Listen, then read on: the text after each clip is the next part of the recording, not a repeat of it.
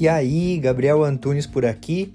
Esse é o podcast Minimalista Produtivo, onde a gente tem o foco central em conversar sobre minimalismo, mas também com algumas pitadinhas de ferramentas de produtividade, autoconhecimento e filosofia. Tudo para que a gente possa levar uma vida mais leve e mais consciente.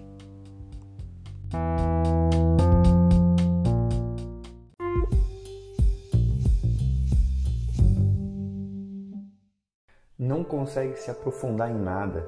Acaba começando uma coisa e desistindo, começando outra e desistindo, e sempre que fica frente a um obstáculo que a vida acaba colocando, não consegue seguir e acaba geralmente travando.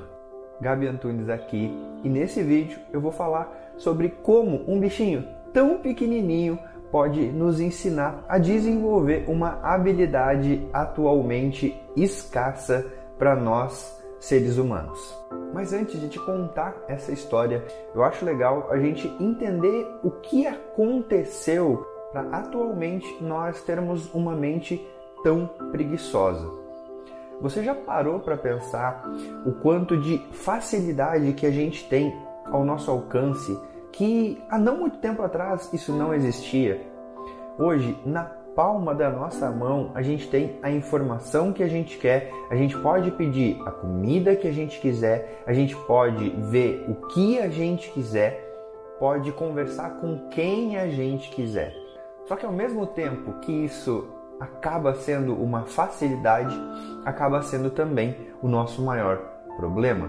Porque se tudo está ao nosso alcance, aquilo que não está ao nosso alcance, a gente entende que não é para gente.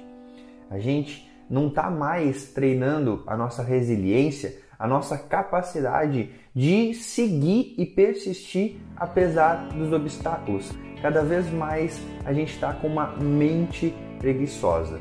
E aí eu quero te contar uma história da minha infância que talvez te ajude a perceber o como você pode desenvolver essa resiliência na tua vida através de um exemplo de um animal bem pequenininho, talvez menor ainda, a formiga. E para te contar essa história, a gente precisa voltar uns 18 ou 17 anos atrás. Quando eu tinha mais ou menos de 7 a 8 anos, lá na casa da minha família, em Lages, onde eu nasci, a gente tinha um pátio. Eu costumava brincar bastante naquele pátio. E nesse pátio formavam-se também formigueiros. E junto com esses formigueiros também tinha as formiguinhas, né?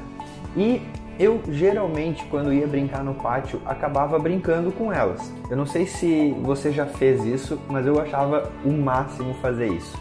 As formigas, elas tendem a andar em fileirinha, né? Uma atrás da outra, tanto para ir buscar algo quanto para trazer algo quando às vezes não é duas fileiras, uma indo e a outra voltando já. O que mostra uma organização surreal daquele bichinho minúsculo. Mas até aí tudo bem.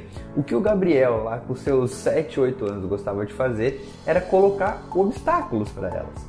Eu colocava pedrinhas ou fazia montinhos e ficava observando o que elas faziam para superar aqueles obstáculos. E lá nos meus 7 ou 8 anos eu percebi uma coisa em relação às formigas. Elas não desistem. Elas podem passar por baixo da pedra que você vai colocar, pelo lado direito, pelo lado esquerdo, por cima até mesmo, ou desviar, fazer um caminho diferente, mas elas vão ficar ali até conseguir. Elas tornam aquele obstáculo que a gente coloca o caminho para aquilo que elas querem. Elas não desistem. Eu não lembro de ter visto nenhuma formiguinha desistir. Elas ficam lá, elas vão é, circundando o lugar até que elas encontram uma brecha e passam, ou elas tentam escalar a pedrinha e aí se a pedra não é grande, elas conseguem escalar e passam por cima e tornam então aquela pedra o caminho e seguem é, para aquele objetivo ou para aquilo que elas estavam buscando. E aí eu te pergunto, o que será que a gente, ser racional, tem que aprender com ser irracional? Quantas vezes, quando a vida nos coloca aquelas pedras no caminho, a gente não para e pensa: putz, eu acho que isso aqui não é para mim mesmo. Porque se fosse, não ia dar tudo errado, não ia ter tanta pedra no caminho. Mas a gente não percebe que são aquelas pedras no caminho que formam quem a gente precisa ser para alcançar aquilo que a gente quer. Sêneca mesmo diz que não é caminho plano que vai nos levar até o topo, é as subidas que vão nos levar, aquilo que realmente exige maior esforço e maior entrega. E muitas vezes, meio que moldado por uma mente preguiçosa, acaba resmungando, reclamando, enchendo o saco, se debatendo e entendendo que aquele caminho não é para si e que ela vai então começar por outro caminho. Só que ao começar por outro caminho, acontece a mesma coisa. E o tempo vai passando, a vida vai passando e a pessoa está ali com 20, 25, 30 anos talvez e as coisas não fluíram. Porque ela ficou pulando de galho em galho, ela não persistiu, ela não desenvolveu a resiliência necessária para os obstáculos que iriam formar quem ela deveria ser para alcançar aquilo que ela inicialmente almejou. Você já parou para pensar que todos os problemas que você superou na tua vida formaram e fizeram você ser quem você é atualmente? Ou seja, cada desafio, cada problema acaba também nos formando. E não é de hoje que a gente pode ver isso. Existem atletas, existem pessoas que passam por acidentes, por problemas muito graves, mas acabam a partir daquele problema encontrando uma motivação por seguir, entendendo que aquilo é o caminho deles e que ao passar por aqueles obstáculos, eles se tornarão mais fortes. Eu lembro de um exemplo do Fernando Fernandes, né? Provavelmente você já deve ter visto alguma reportagem ou algum vídeo dele, que depois que ele perdeu os movimentos da perna, ele acabou virando um atleta de alta performance, que faz remo, paraquedismo. Eu mesmo já passei por alguns desafios que eu tenho certeza que me tornaram mais fortes. Um dos desafios, por exemplo, era a minha comunicação. Eu sou gago, ou melhor, eu acredito que eu não posso mais me autoafirmar gago, mas sim que eu fui gago. Agora, às vezes eu gaguejo em alguma conversa, em alguma coisa, mas é esporadicamente. Digamos que é um gago que tem recaídas. Mas essa gagueira, ela realmente me travava muito, porque eu não conseguia expressar quem eu era, aquilo que eu sentia, aquilo que eu pensava, aquilo que eu gostaria. Porque todas as vezes que eu ia me expressar, eu acabava sendo tomado pelo medo de gaguejar e as pessoas rirem ou acabavam caçoando de mim, principalmente na época de escola. Mas isso foi mudando conforme eu fui buscando a leitura, conforme eu fui buscando conversar mais com as pessoas ao meu redor, praticar realmente a fala, entender qual eram os motivos que eu gaguejava, se era porque eu estava nervoso, se era porque eu estava ansioso. E aos poucos, eu entendendo que toda vez que eu ficava nervoso eu poderia gaguejar. Então, quanto mais eu estudasse, quanto mais eu focasse naquilo que está ao meu alcance, menos eu ia gaguejar. Que toda vez que eu estava ansioso eu ia gaguejar. Então, eu poderia centralizar a minha respiração, eu poderia prestar atenção na minha consciência e seguir ali consciente para que eu pudesse comunicar da melhor forma possível. As coisas foram melhorando. E hoje a gente está aqui conversando pelo YouTube ou pelo Instagram. Então você percebe que aquilo que antes era um desafio para mim, aquilo que era um mega obstáculo, acabou se tornando o caminho. Se você me encontrasse há dois anos atrás, ou até um ano e meio por aí, e falasse assim para mim, Gabi, daqui a dois anos exatamente você vai estar tá fazendo live, você vai estar tá fazendo vídeos, você vai estar tá fazendo rodas de conversa, vai estar sendo mediador em conversas e provavelmente até mesmo dando palestras, eu te chamaria de louco.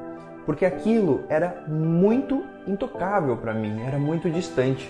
Mas quando eu comecei aos poucos, naquele passo, eu não encarei o obstáculo todo, mas eu fui subindo o obstáculo até que ele se tornasse o caminho. E foi encarando esse desafio que eu percebi que na maioria das vezes aquilo que a gente mais se debate, que é o maior obstáculo para a gente enfrentar na nossa vida, realmente é o caminho que a gente tem que seguir, porque é aquele obstáculo que vai nos tornar mais forte e que vai nos tornar mais resiliente rumo àquilo que a gente quer para nossa vida.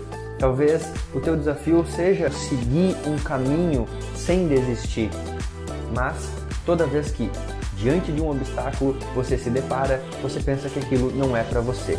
Mas e se mudasse essa comunicação? E se realmente, quando você se depara com um obstáculo, fosse uma certeza de que você está de frente a um degrau e esse degrau vai te levar para o próximo nível de evolução da tua vida? Eu gosto de pensar que o ponto mais importante para a nossa evolução e para desenvolver a nossa resiliência é a forma como a gente vê aquilo que acontece para a gente. Quando a gente acaba sendo refém daquilo que nos acontece e culpando aquilo por não seguir, a gente está fazendo uma escolha. Assim também, quando a gente olha para aquele obstáculo e entende que aquilo é um degrau que vai nos alavancar para a próxima etapa de evolução da nossa vida, as coisas também vão acontecer por esse lado. Então que cada vez mais na tua vida você não caia nas armadilhas de uma mente preguiçosa, de uma mente mimada e consiga dar o significado certo para aqueles obstáculos que estão aí aparecendo na tua vida e seguir o teu caminho, encarando cada um deles, entendendo que eles são os degraus para a escada que vão te levar para aquilo que você quer.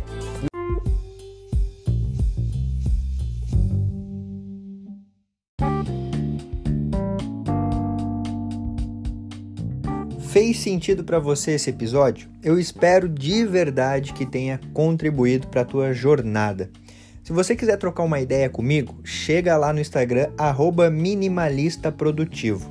E também não esquece de seguir o podcast por aqui. E se você se lembrar de alguém que você pode compartilhar esse conteúdo para que cada vez a gente possa aumentar mais a família minimalista, melhor ainda.